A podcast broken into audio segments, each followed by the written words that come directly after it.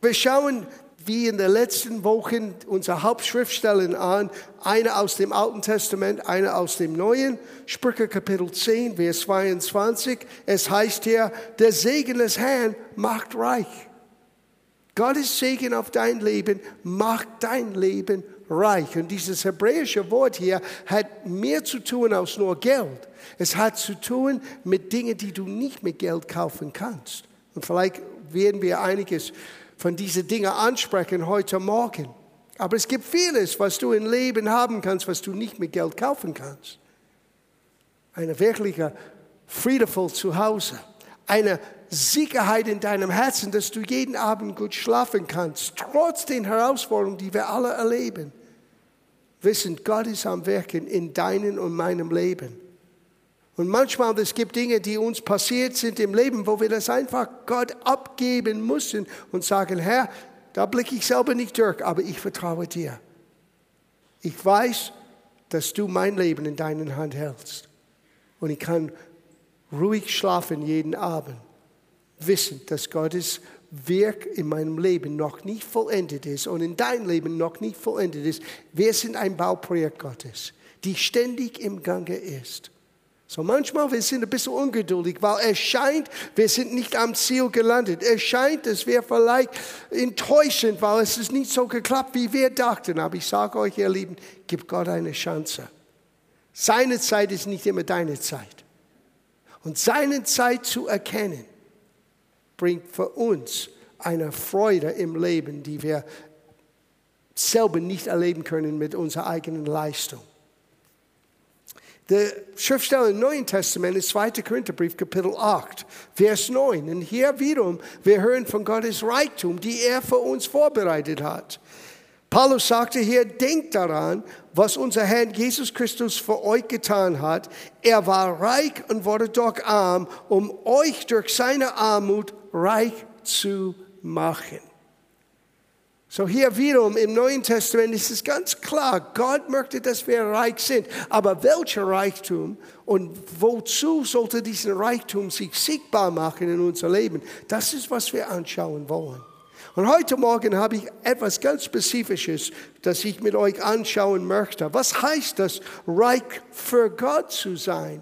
Sieh, so oft wir reden vom Reichtum, die wir von Gott empfangen, aber was heißt das wirklich, reich für Gott zu sein? Wisst ihr, es gibt diesen Begriff, reich für Gott zu sein. Und ich glaube, wenn du merkst, dass reich für Gott zu sein ist wichtiger, als was es heißt, Reichtum von Gott zu empfangen, es wird dir zu einem neuen ja, Ebene im Gott bringen, vom Zuversicht, Gott wird für mich sorgen. Ich möchte viel mehr lernen, was heißt das, reich für Gott zu sein. Weil wenn ich reich für Gott bin, wird Gott für mich sorgen. So lass uns das anschauen. Was heißt das, reich für Gott zu sein? Wir schauen ein Gleichnis an in Lukas Evangelium Kapitel 12. Eine außergewöhnliche Aussage von Jesu und vielleicht einige von euch kennt dieser Gleichnis hier. Aber die letzte Satz ist unsere Zielsetzung für heute Morgen. So ich lese ab Vers 16, Lukas Kapitel 12, Vers 16. Und Jesus sagte ihnen ein Gleichnis und sprach, eines reichen Mannes Feld hatte viel Frucht getragen. Und er dachte bei sich selbst und sprach, was soll ich tun, da ich keinen Platz habe, wo ich meine Früchte aufspeichern kann. Und er sprach, das will ich tun. Ich will meine Scheunen abbrechen und größere bauen und will darin alles, was mir gewachsen ist und meine Güter aufspeichern und will zu meiner Seele sagen, Seele, du hast einen großen Vorrat auf viele Jahre. Hab nun Ruhe, iss, trink und sei guter Mut. Aber Gott sprach zu ihm, du Narr, in dieser Nacht wird man deine Seele von dir fordern. Und wem wird gehören, was du bereitet hast? So geht es dem, der für sich selbst Schätze sammelt und nicht reich ist für Gott. Oh, Hammer Aussage. So oft wir denken, wir müssen für unsere Zukunft sorgen. Und für uns hier in Deutschland, boah, das ist ein Hauptthema. Wenn du redest mit jungen Menschen, ich weiß mit meinen Kindern, wenn ich rede mit meinen Kindern und wir reden über ihre Rente und ich denke, mein Gott, habe ich nie auf Rente, an meine Rente gedacht mit 30. Vielleicht hätte ich das ein bisschen mehr gedacht. Und nichts Verkehrtes.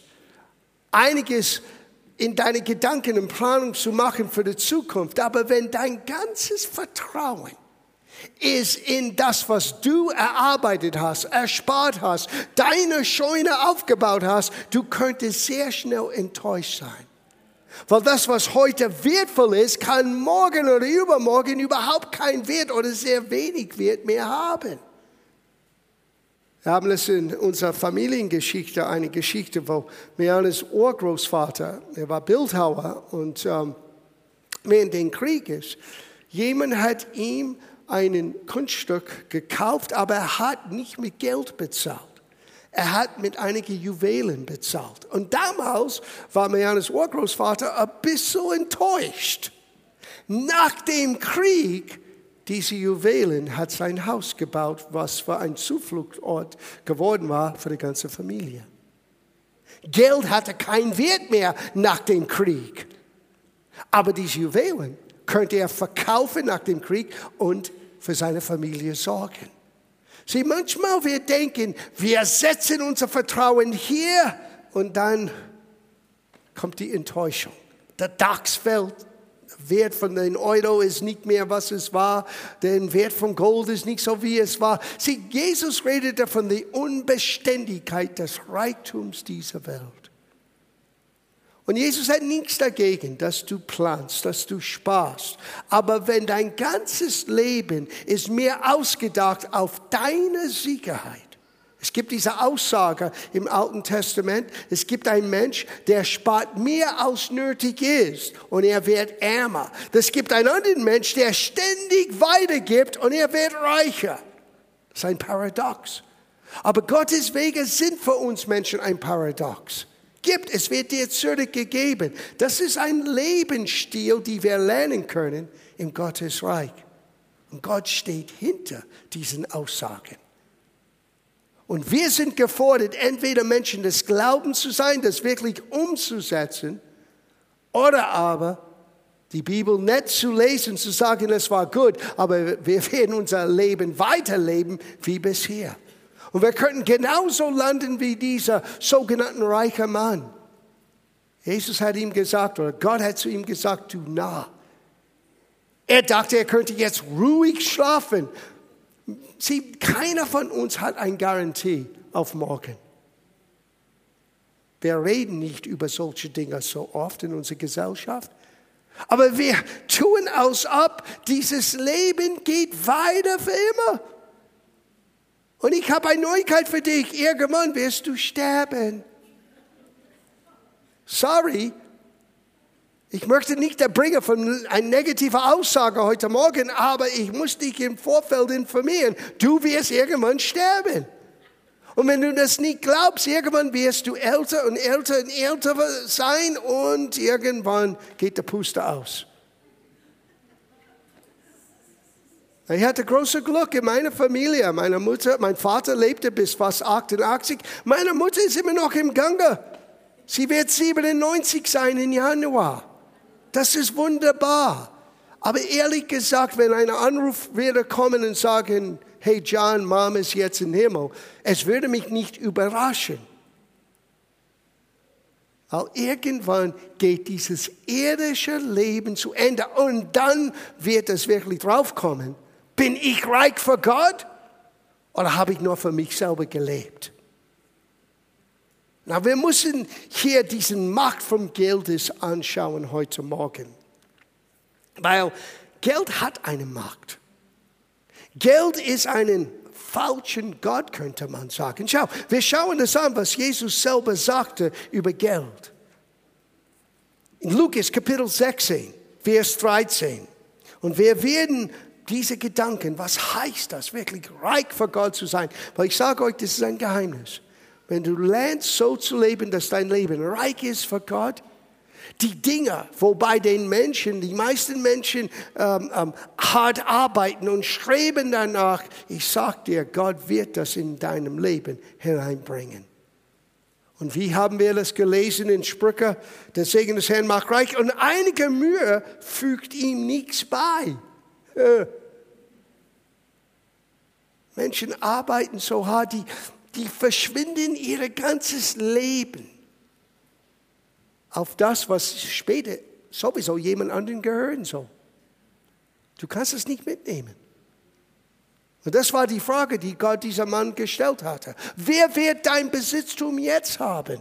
Du sicher nicht. Heute wirst du sterben.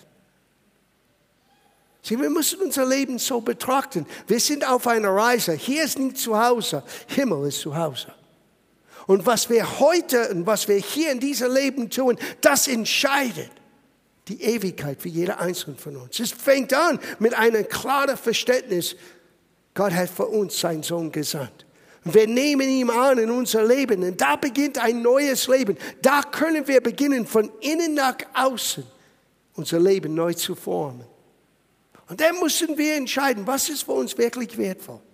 Mein Besitztum oder meine Beziehung? Sie überleg mal, wie viel Zeit wir Menschen investieren in unsere Arbeit, unsere Unternehmung, um Geld zu schaffen und wie viel wenig Zeit vielleicht oder wie wenig Zeit investieren wir in das, was wirklich zählt, unsere Beziehungen.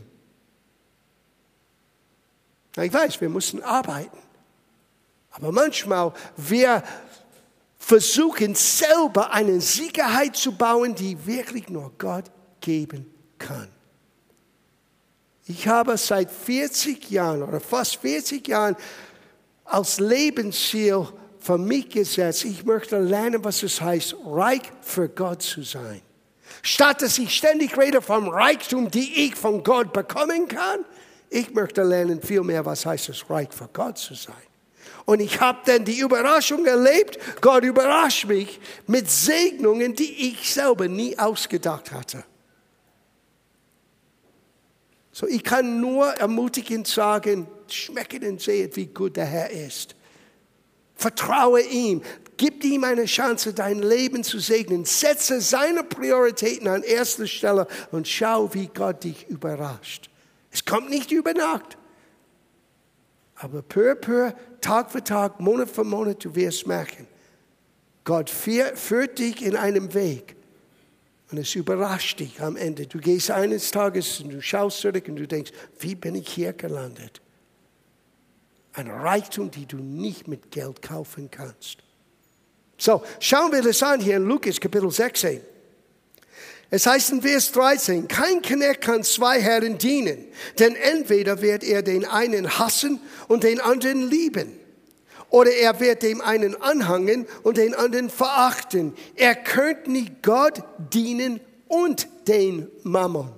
Mammon ist ein altes Wort, altes deutsches Wort für Geld. Du kannst nicht Gott und Geld dienen. So, was heißt das? Es heißt, du und ich, wir müssen lernen, mit Geld umzugehen, aber viel wichtiger, dass wir lernen, Gott zu dienen.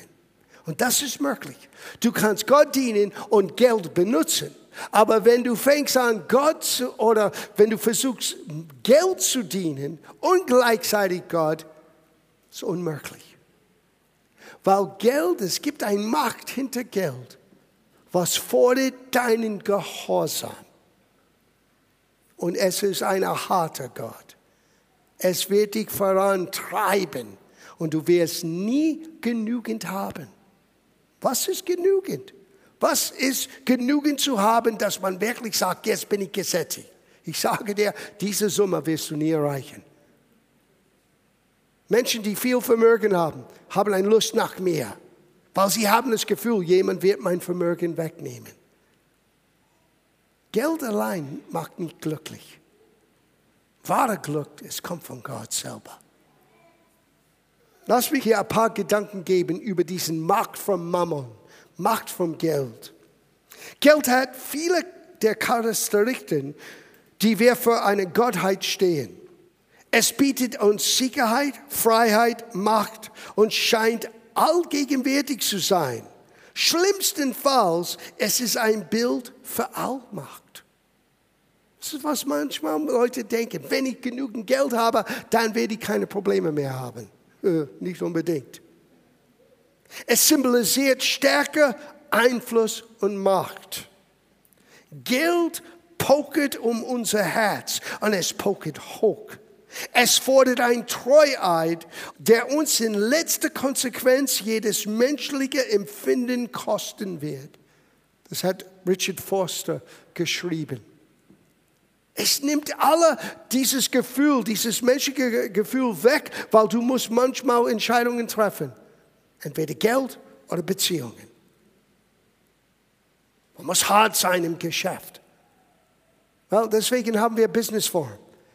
Wir können lernen, unsere Geschäfte anders zu formen. Wir können lernen, anders umzugehen mit anderen Menschen, mit unseren Kunden oder mit unseren Geschäftspartnern. Diese Welt ist hart, gebe ich zu. Aber Gott wird einen Weg bahnen für uns, die wir selber nie bahnen können. Wenn wir nur lernen, was es heißt, reich für Gott zu sein. Sieh, es ist viel wichtiger auszulernen, was tue ich mit meinem Geld. Das ist auch wichtig. Möchte ich nicht sagen, es ist unwichtig. Aber wichtiger ist, dass wir lernen, wozu und was heißt das, reich für Gott zu sein. Es gibt eine Macht, die Geld ausüben kann über unser Leben. Und das wird uns unser, unsere Zukunft bestimmen. Und diese Macht heißt Habgier. Habgier ist dieses Macht vom Mammon, der sagt, du musst das haben, du musst jenes haben, um wirklich Glück zu haben, wirklich glücklich zu sein. Hör, was Paulus schrieb über Habgier für uns. In 1. Timotheusbrief, Kapitel 6, Vers 10, er sagte, denn alles Böse wächst aus der Habgier. Es ist der Wurzel aller Böse, sagt es auf Englisch. It's the root of all evil. Und das ist der Macht hinter Geld. Deswegen Jesus sagte, du kannst nicht Gott und Geld gleichzeitig dienen. Sieh, Geld möchte dein Verdienst. Und Geld, dieses Macht vom Geld, was, was, was Geld ausübt, ist Habgier. Ich muss das haben, ich muss das haben. Und wisst ihr, wir als natürliche Menschen werden jeden Tag konfrontiert mit diesen Versuchungen. Und nur eins kann Habgier kaputt machen. Wisst ihr, wie es heißt? Geberfreudig sein. Geberfreudig sein. Nur wenn du lernst, wirklich gegen diesen Macht von Mammon zu widerstehen und wirklich geberfreudig zu sein in dein Lebensstil. Sieh, Gott ist geberfreudig. Und wir als seine Kinder sollten lernen, seinen Herz zu widerspiegeln. Gott hat die Welt so sehr geliebt, dass er seinen eingeborenen Sohn gab. Er hat das Beste gegeben. Wir werden heute Morgen miteinander das Abendmahl feiern. Was feiern wir, wenn wir zum Tisch des Herrn kommen? Wir deklarieren, dass Jesus für uns gestorben ist, dass er auferstanden ist, dass er sein Bestes gegeben hat, damit wir neues Leben haben können. Sieh, das ist der Charakter Gottes. Und jeden Tag du und ich, wir sind konfrontiert. Und wir sehen es nicht. Das ist in die unsichtbare Welt. Ich habe für Jahre gepredigt, mindestens ein Vierteljahrhundert habe ich gepredigt. Geld hat keine Macht, es ist nur, was wir mit Geld tun. No, inzwischen habe ich das korrigiert. Jesus hat gesagt, Geld möchte dein Verdienst haben. Und du kannst nicht Geld und Gott gleichzeitig dienen. Es ist unmöglich, es macht dich kaputt. Aber du kannst Gott dienen und du kannst Geld benutzen. Du kannst Geld verwalten. Du kannst ein guter Verwalter, du kannst es lernen, ein guter Verwalter zu sein. Und in deiner Verwalterschaft, du dienst Gott. Wow, das ist ein Reichtum, den man nicht erkaufen kann vom Geld. Wenn wir zurückschauen in dieser einen Aussage, dieser Gleichnis in Lukas, ich möchte den ersten Satz lesen. Ich habe das weggelassen, damit er sieht, das ist die Zielsetzung Jesu bei diesem Gleichnis. Es war Vers 15. Wir haben begonnen, Vers 16 zu lesen. Hört Vers 15. Er sagte, hütet euch vor der Habgier. Wenn jemand auch noch so viel Geld hat, das Leben kann er sich damit nicht kaufen. Und dann fängt er an mit diesem Gleichnis. Das ganze Gleichnis ging um Habgier. Sicherheit im Natürlichen zu finden, außerhalb von Gott. Und Jesus wollte uns vorwarnen. Paulus sagte, es ist die Wurzel von aller Übel in dieser Welt. So, lass uns diese Gegensätze Habgier und Geberfreudigkeit miteinander anschauen. Weil um Habgier zu durchbrechen, musst du Geberfreudigkeit lernen, aber du musst innerlich lernen, was es heißt, zufrieden zu sein, Genügsamkeit auszuüben in deinen Alltag. Ah. Na, heißt das, wir sollten passiv sein, keine Ziele haben, nie etwas ersparen, keine Träume haben? No, das meine ich überhaupt nicht. Du kannst zielstrebig sein, nach vorne gehen mit einem Ziel in deinem Herzen und immer noch trotzdem Genügsamkeit ausüben für heute. Ich habe Ziele für meinem Leben. Ich habe Ziele für uns als Gemeinde. Aber ich sage euch, das ist ein Teufelskreis, wenn du nur für deine Ziele lebst und du nimmst keine Zeit, Gott zu danken für heute. Sieh, den Ausdruck von Genügsamkeit oder Zufriedenheit ist Dankbarkeit. Und sobald dass wir unsere Dankbarkeit für heute verloren haben, wir sind in einen Falle gefangen. Und wir rennen mit ein Ziel und wir rennen mit ein Ziel. Und ich sage dir, du wirst dich, der Puste wird ausgehen. Und du wirst dein Ziel nicht wirklich erreichen. Weil du rennst in deiner eigenen Kraft. Du versuchst das alleine zu schaffen aus deiner eigenen Fähigkeit. Gott hat etwas Besseres. Lesen wir das zusammen. Hebräerbrief Kapitel 13, Vers 5. Es heißt hier, der Wandel sei ohne Geiz oder ohne Habgier oder ohne Unzufriedenheit. Das ist das Gegensatz zu Zufriedenheit, ist Unzufriedenheit. Und seid zufrieden mit dem, was ihr habt. Sieh, der einzige Weg, wie du diesen Mark von Mammon, dieses Geiz, dieses Habgier brechen können, ist zu lernen, zufrieden zu sein mit das, was du heute hast. Und das heißt nicht, du darfst keine Träume haben, keine Ziele. Nein, das sage ich nicht. Aber du kannst mit einem Traum dein Leben nach vorne ziehen und, und, und zielen. Und gleichzeitig kannst du Gott danken für das, was du heute hast. Now, wir hier in der westlichen Welt. Wir haben so viele Gründe, Gott zu danken. Das ist unglaublich. Wir vergessen, Stefan könnte uns die Fakten vielleicht besser geben, aber ich glaube, es ist 85 Prozent von allen Menschen in dieser Welt wissen nicht, was sie morgen essen werden. Wenn du weißt morgen, was du isst, was du isst, now, genau was du kochst, das ist manchmal für uns eine große Beschäftigung. Aber du hast einen Kühlschrank voll mit Essen. Die meisten Menschen haben das nicht. Auch wenn wir hier sogar auf Sozialhilfe angewiesen sind, wir sind reich. Im Vergleich mit wie die meisten Menschen in dieser Welt leben. Was tun wir mit unserem Reichtum? Was machen wir daraus? Das ist wirklich die Frage.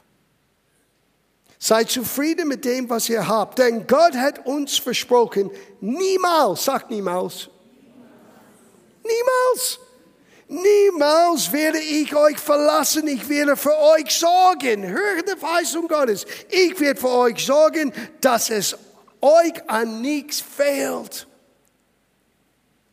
So entweder kannst du leben in Unzufriedenheit und Habgier und getrieben sein vom Ehrgeiz und Geld und scheinbarer Sicherheit in dieser natürlichen Welt, oder du kannst lernen, Gottes Verheißung anzunehmen und zu vertrauen. Gott kennt mich, Gott liebt mich, Gott sorgt für mich.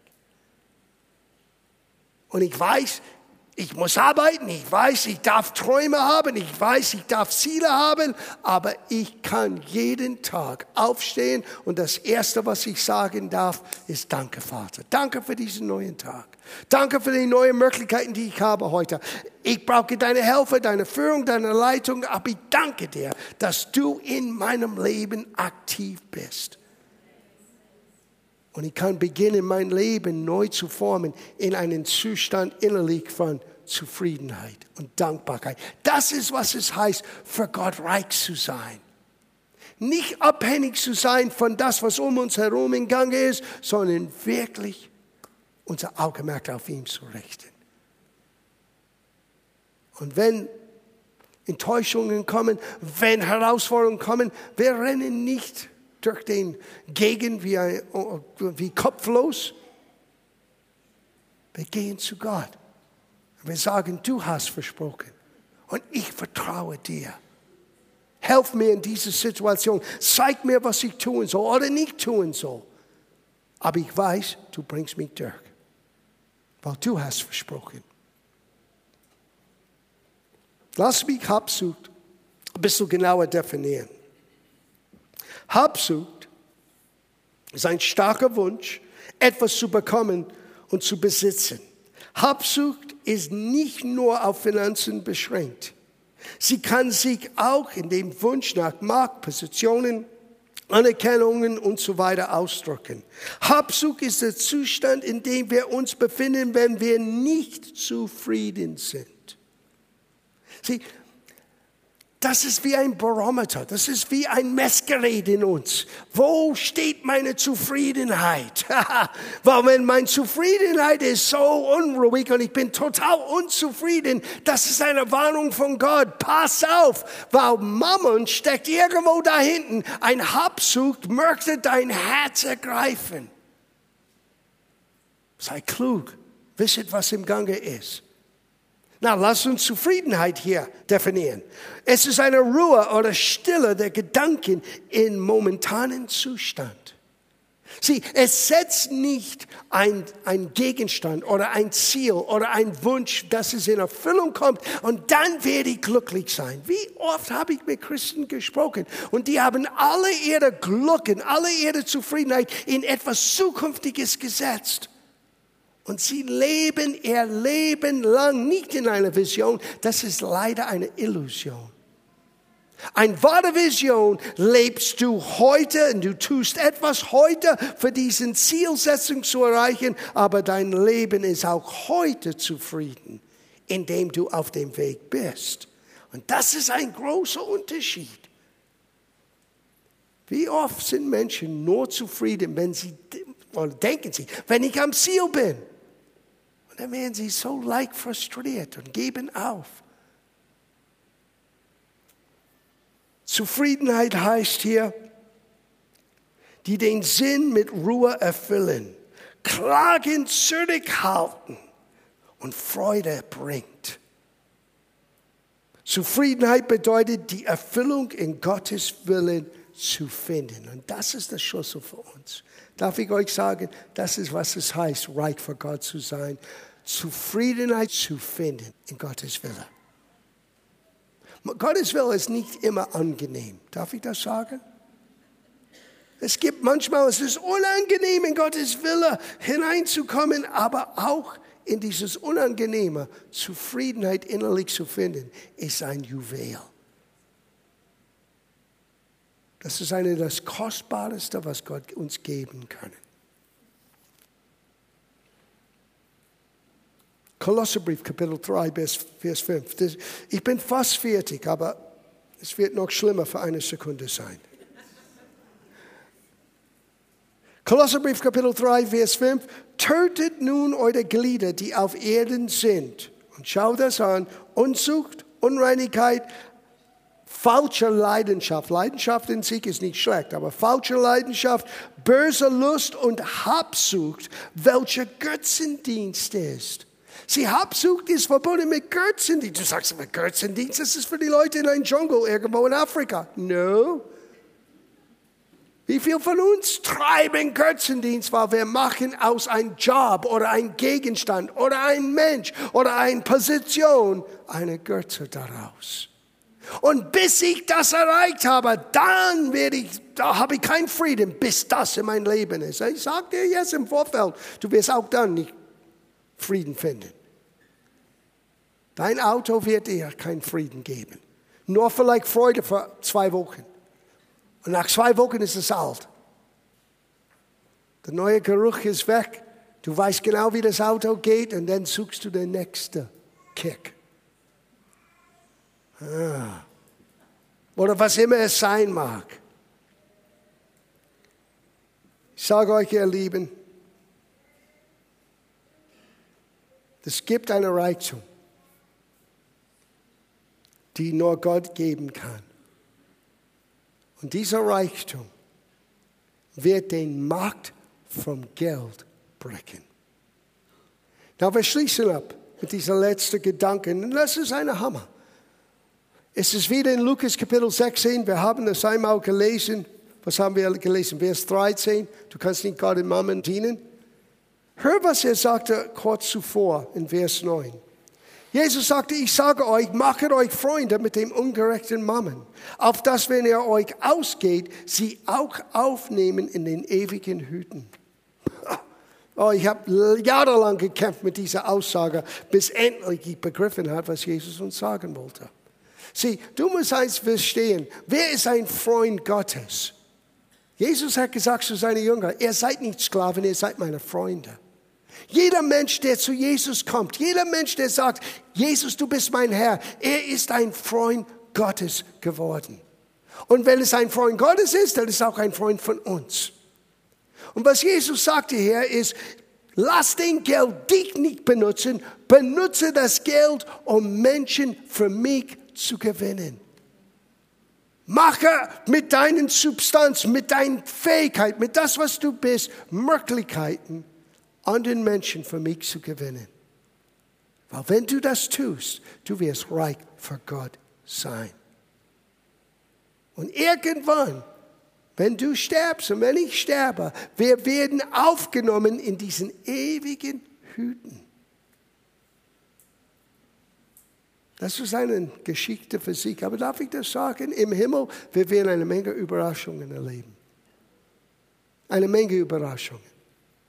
Wir haben keine Ahnung, wie viele Menschen, und ich kann euch sagen, Millionen von Menschen, die über die letzten 36 Jahre direkt oder indirekt durch unser Tun aus Gemeinde im Himmel jetzt sind und einige sind gestorben und warten auf uns und sie werden uns begrüßen und uns sagen, oh, Dank sei Gott, du hast gebetet, Dank sei Gott, du hast gespendet, Dank sei Gott, du hast mit mir gesprochen dass ich Jesus in mein Leben haben könnte.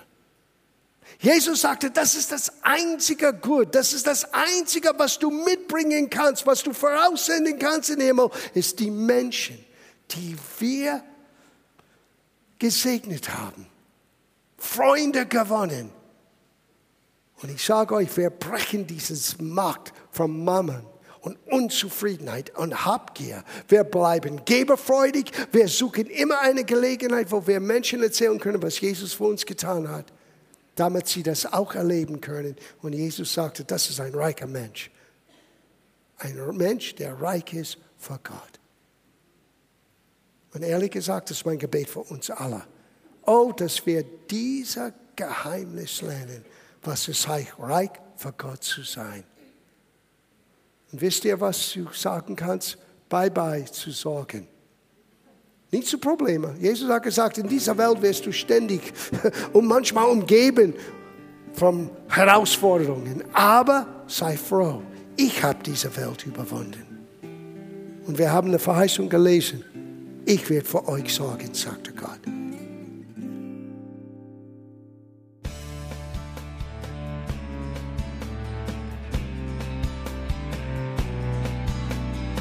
Liebe Zuhörer, das war ein Ausschnitt eines Gottesdienstes hier im Gospel Life Center. Auf unserer Website www.gospellifecenter.de können Sie die Notizen für diese und andere Predigten nachlesen und sich über die Arbeit von Gospel Life Center informieren. Wir wünschen Ihnen Gottes Segen.